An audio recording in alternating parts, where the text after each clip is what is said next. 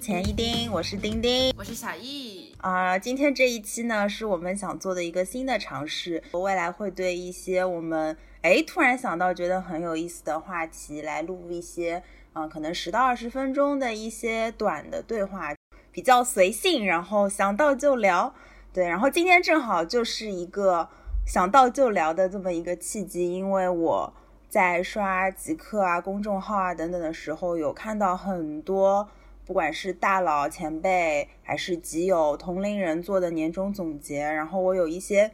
新的感受，这个感受会跟前几年看到这一些东西有很大的不同。然后我就和小一说，不如我们今天就来聊一聊，我们看到别人的年终总结是什么感想这么一个话题。结果小一问我，那你记得你看了？谁的年终小结吗？你可以先记下来。我说我完全没有印象，我觉得这一点也很特别，因为真的我一下子脑子里一片空白，我觉得我好像看了很多，好像又什么都没看。嗯，对。然后小易倒是记得了很多看过的年终小结，所以不如小易先来讲一讲。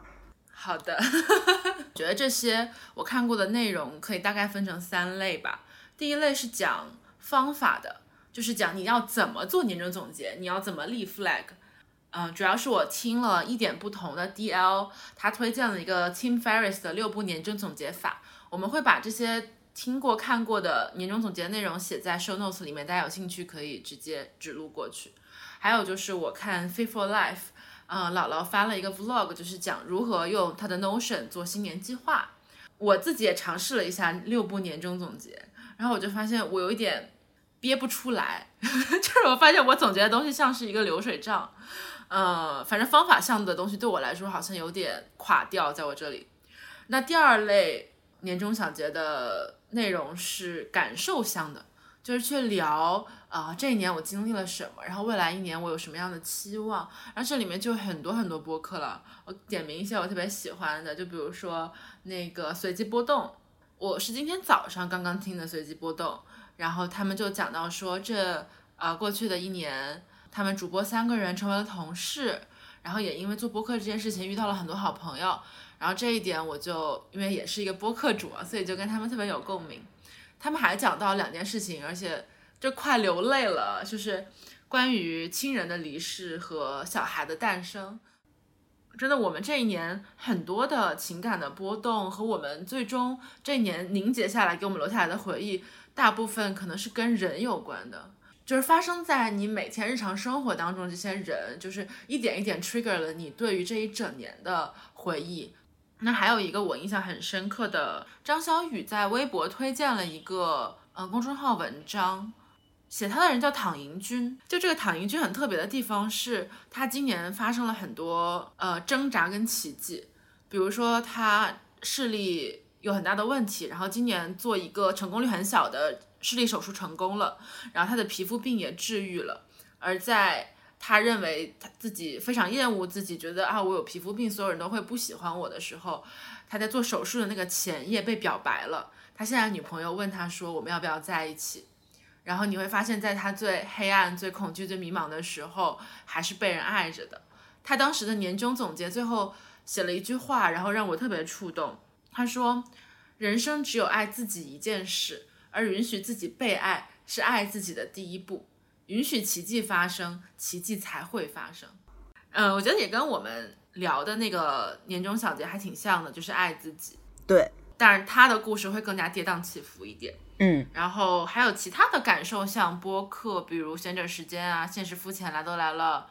呃，还有一些生动活泼的时光胶囊，这些我觉得大家感兴趣也可以去听听。我也没有完全听完，反正就先码住，先码住。第三类，呃，年终总结的类型内容是呃资讯向的，就比如说今天早上我刚听了新年的一期生动早咖啡，他就讲了二零二二年最值得期待的几件事情，呃，首先是新冠药物的上市，然后是月球探测，我们将迎来更多的结果，第三件事情是。就是未来二零二二年马上要有两个比较大的体育盛事，一个是在北京的冬奥会，还有一个是世界杯。然后最后一件事情就是元宇宙可能给我们打开更多的想象力空间。其他的关于资讯上，我觉得是有商业就是这样，他们是那个第一财经周刊，每一年都会做一些公司的盘点，也很有意思。然后反正看了这些，我有挺多感想的吧。我就想说，我们可以最后再分享一下。哦，那我知道为什么我跟小易的感受会有很大的不同了，因为小易可能看到的更多的是方法类、感受类和资讯类嘛。然后其中这个方法类指的是如何去做年终小结的方法，然后我看到的很多的年终小结都是更个人的经验总结类。然后 这些经验总结类让我看的非常的麻，比如呢？没有，比如就是太太多了，太麻了，以至于完全想不起来说了什么，就强行去举例子，比如说，呃，一一定要坚持长期主义，或者说二一定要勇敢迈出第一步，大胆去做你想做的事情。就就诸如此类的啊，这个听起来有一点空，就我可能举的例子不是很好，因为可能有一些经验会更具体，但是我真的想不起来。哦，不是说别人写的小结不好，这只是我自己感觉是我的问题吗？我我看到这些东西感到非常麻了，而且所有这些汇总在一起，就是轰炸一样的投放到我眼前的时候，我感觉就像我 B 站上看的那些健身视频一样。就是我会收藏，但我从来不会 好比细看，就买了就是做了，就像那些经验小结，你看了就是哎，好像知道了，实际上你根本不会再打开去细看。就像那些健身视频，你永远不会去练，我觉得是一样的。对，我在想会不会是因为呃，其实这些看似像正确的废话的这种大道理，嗯，大家都以为自己明白了，但其实是。你在经历不同的人生阶段，然后经历了不同的事情之后，你才真正内化跟感悟了这些道理。所以说，他们才把这些东西给记在了今年的年终小结里面。对，确实是这样。就是这些道理啊，你讲出来大家都懂的，对吧？或者有一些道理，你你真的不懂，就你你看到的时候，我觉得我没有办法去领悟。但是你你你看到了，你哪怕把它，因为因为我会有一个习惯，不知道友友和小易有没有啊？就我看到我觉得很有东西的东西，我会把它截图截下来，或者说保存下来，就在我的一个相册里面。我现在那个相册大概有六七百张图吧，对。但那个保存下来或者截图的动作，就像健身视频，先点个收藏，就是一样的。对。然后我觉得刚刚你说的就是分为两种嘛，一种是你以为自己已经懂了的那些道理。或者那些经验，还有一种是你不懂的，你看了也不懂的，就这两种，它其实殊途同归。就是第一种，你以为你懂了，所以它对你来说就是一句正确的废话，就是句片儿汤话。然后另一种，你不懂，你你再看它，它也不懂。就是像小姨说的，我觉得这些经验啊，就对于那些写把他们总结归纳出来的人来说，是他们。非常宝贵的财富，然后他们也愿意分享出来，这个当然非常非常非常好。但是我自己反思，我自己去汲取他们这些经验的时候，是不是还缺乏一些主动性？因为你你不通过自己去经历它，然后这个经历基本上百分之九十五的情况，基本上都是踩坑或者碰壁，就是。你不撞撞一次墙，你是没有办法真的领悟到这个东西背后。而且，因为你自己的经历的不同，可能会对同样一句这种所谓经验道理总结的领悟会有不同角度的理解和偏差，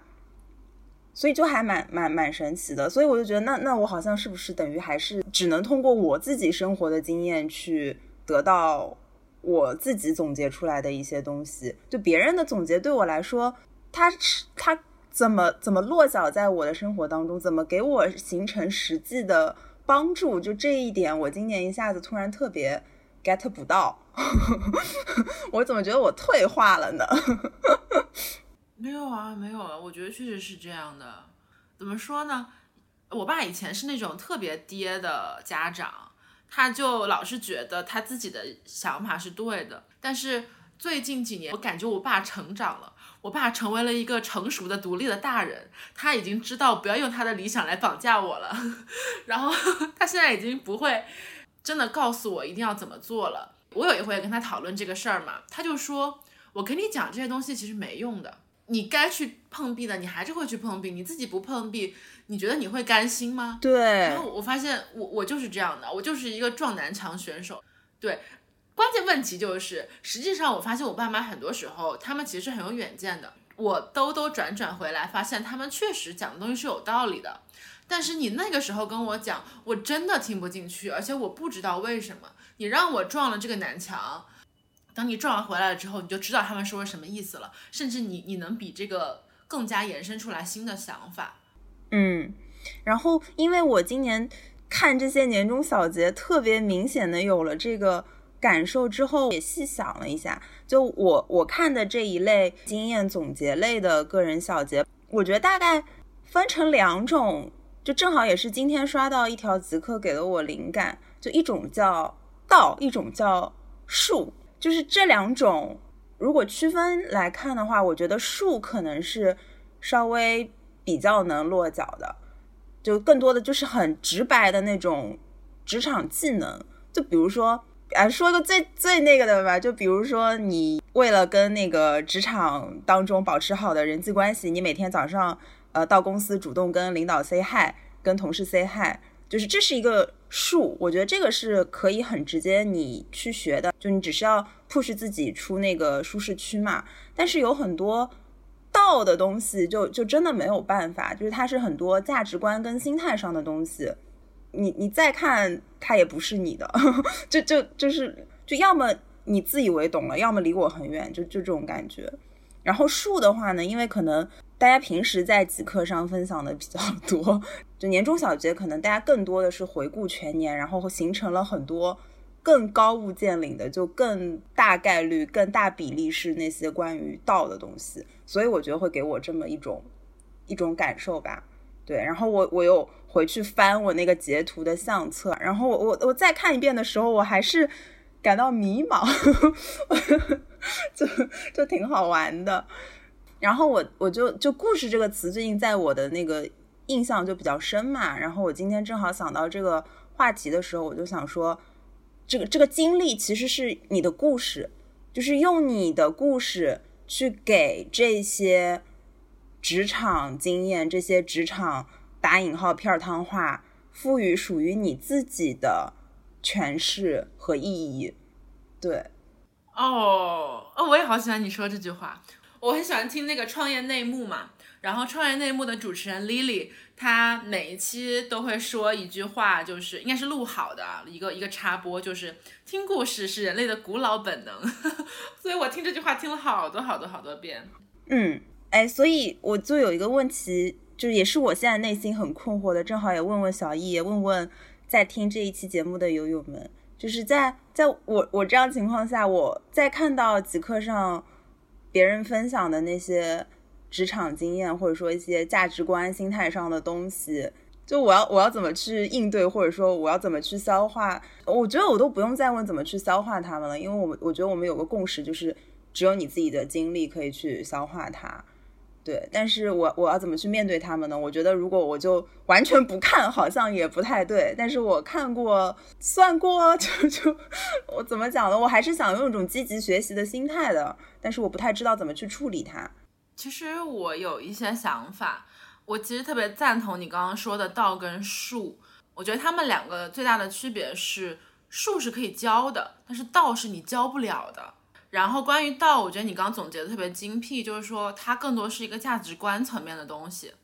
那我觉得我的办法就是面对这些大道理，我会选择去看、去听、去吸收跟我价值观 match 的那些道理。然后我会去听我喜欢的人讲这些道理。呃，我想提到的两个人就是呃波峰跟简里里，经常我会去反复听他们的很多期，特别是他们那些看上去道理比较多的那些播客，比如说职场系列，比如说女性系列，这些是你很明确的，它有一个主题，然后他会每期会告诉你一些道理，可能是实用的，也可能是高屋建瓴的。可能他那个职场系列，我听了可能有反反复复听了有三四遍了。我会觉得我每一次听他，在我不同的人生阶段上，都会有新的感触。其实我听完这些东西，我真的是有点不过脑的，我我根本记不住，我也不会用笔去去记录下来他到底说了什么。但是在我反复听的过程当中，我就觉得我不断的去内化了他讲的东西。站在一些十字路口的时候，我有的时候真的就会蹦出来，布欧峰跟简历里说过那些话，然后我就觉得大家的这些河流突然汇集到一块去了，然后我会更清楚自己未来要怎么去做选择。对，这是我的处理方法。啊，真的吗？因为我自己的第一反应反而是，我不应该只去看我关注或者我本身就非常认同的人写的那些东西，因为这样就减防效应嘛。我的观念会等于越来越固化，我只看到我认可的东西。嗯，你说的也对。我我第一反应恰恰是我应该主动去看一些不同的观点，但是有时候你知道这个这个道它这个东西。不太不太多元，哎呦，这个好好哲学啊！嗯，我觉得是两码事儿，就是就是看你的目的是什么。如果你的目的是你想要更多的去探索，就就好像你做学术研究，前面你要有很长一段时间的去去了解这个领域有多少理论，然后有多少的研究，你要把这些东西都看明白，都涉猎，然后你才能慢慢把这个漏斗变小。所以它是探索的过程。这个当然没有问题，你可以去看很多的东西，但是你看了，首先你未必认同，就算你认同，你也未必能记住或者说内化。嗯，那另外一个方面，就是如果你真的想去吸收一些东西，你想要去在你认可的道路上达到进化，那可能就是你可以去向你真正认同的人，或者说你的 role model 去看齐。嗯，他说的东西，你你最开始以为你理解了。但是你去听第二遍，去看第二遍、第三遍、第四遍的时候，在你不同人生阶段，你可能就会有新的感悟。呃，不是这个意思，我觉得还是看你的看你的目的吧。啊，我觉得这两个对，就确实可以并行。就一方面是找准几个你真的非常认可的 role model，然后另一条线是去看并且试图去理解那些非常多元的、跟你可能有非常大偏差的观点。我觉得可以并行。对，还有一个就是，我觉得那些话吧，呃，一个是你在截图啊、收藏啊，还有在看的那个过程当中，还是能够加强一些记忆。然后这个记忆可能在你意识里一个浅浅的地方，但是当你呃生活或者职场当中真的遇到一些事情的时候，可能是很小的一个事情，比如。某一天，某一场会议上面突然发生一件事情，也有可能是一件大的事情，就是整个项目可能这个项目几个月，然后最后你复盘或者你在做项目过程当中的某一个瞬间，你可能就想到，哎，这这那句话好像就在那边提醒我说，他们可以 connect 上，是可以给我一些提醒的，就就它可能就是怎么讲，像一张便签纸贴在你那个脑子里面。很潜意识里的某个地方，但是当你有意识去用到它的时候，它会显现出来，就就这么一种感觉。如果能实现这样的感觉，当然是很神奇的。当然，这个前期也要你非常努力，你要做大量的功课，你要让它贴在你脑子里的那个背景板上。对，就这样是非常非常理想的状态。其实，但大部分时候，像我们就这就是截截了图，点了赞就是做了。码了就是做了。嗯，我刚刚讲的那个方法，可能更多的是适用于如果你真的想去吸收跟内化一些道理。嗯，呃，哦，我觉得就是你你可以反复的去去去听，然后在不同的人生阶段里面去跟跟这些内容去做对照。当然，我们也应该去呃多去探索这个世界上各种各样的声音跟观点。嗯，不过我也始终觉得，就是人的脑子啊、精力、时间都是有限的。其实你最终可能还是会走向一条你更加认可的道路吧。刚刚说到，其实大家比起看道理，更喜欢听故事。呃，我觉得里面的原因是这些道理更多的是结论性的文字，他会说 A 等于 B，然后类似这样的话。那这个结论，我觉得更多是属于 What，嗯，就是什么。然后故事更多的是告诉你 How 和 Why。嗯，所以，呃，我会觉得说，我特别警惕那种，就比如说在极客里面啊，会有一些呃社群叫做什么什么浴浴室沉思，有些人经常会在浴室沉思里面发一些很有意思的话，就是那种一句话能把你逗逗乐了的那种，或者说一句话你就觉得他说的好有道理。嗯，我觉得这个挺有意思的，因为你会发现。我跟你可能 share 一样的想法，我们有共鸣，可是我并没有办法用你这么有趣的话表达出来。但另一方面，我也觉得玉石沉思这个小组是有局限性的，因为一方面它能让你感受到这么大的共鸣，是因为我觉得很多话都是那种抖机灵的话，嗯，然后另一方面这些话很多都是结论，你其实看不到它的上下文，所以我很警惕去看这样的文字。我还是觉得我我们在就是。得到一个结论之前，你要有上下文，你要有这个过程。你告诉我你是怎么得到的？如果你证伪了，你是怎么证伪的？如果你证实了，你是怎么证实的？所以我会更 prefer 听故事，而不是看道理。那我们最后还是再回到我们看年终小结的的感受吧。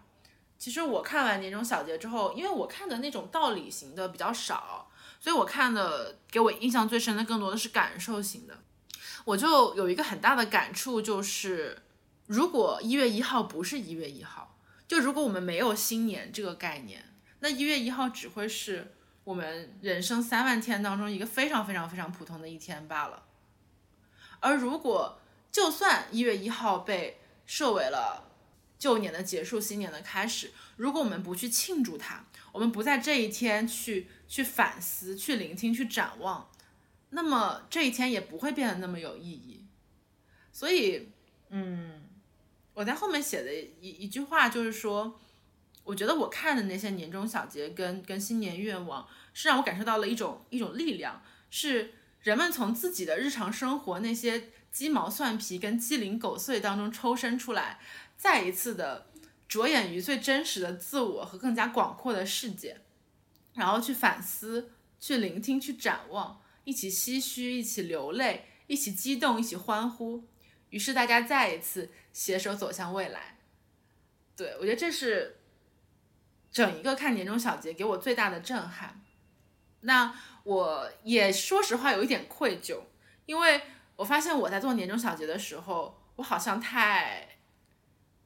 太 focus 在自己身上了。我感觉我对这个世界好像缺乏关心。就比如说。嗯，随机波动里面，他们就聊到了很多跟呃人类、跟世界、跟那些远方发生的事情有关的想法。可是我对于这个世界的心态，可能更多是吃瓜，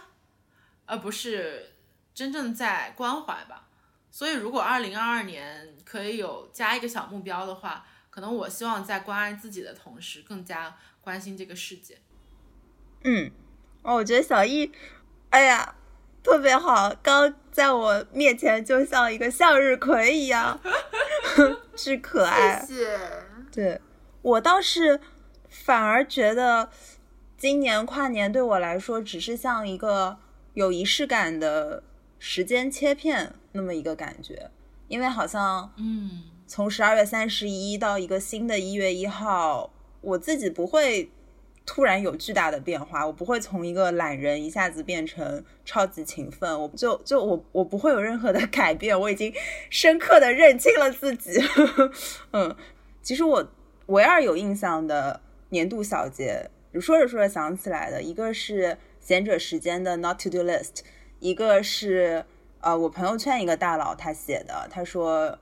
就这些年看到大家。内卷啊，然后对于财富、对于社会地位的追求啊，就就各种起起伏伏，他看的实在是太多了。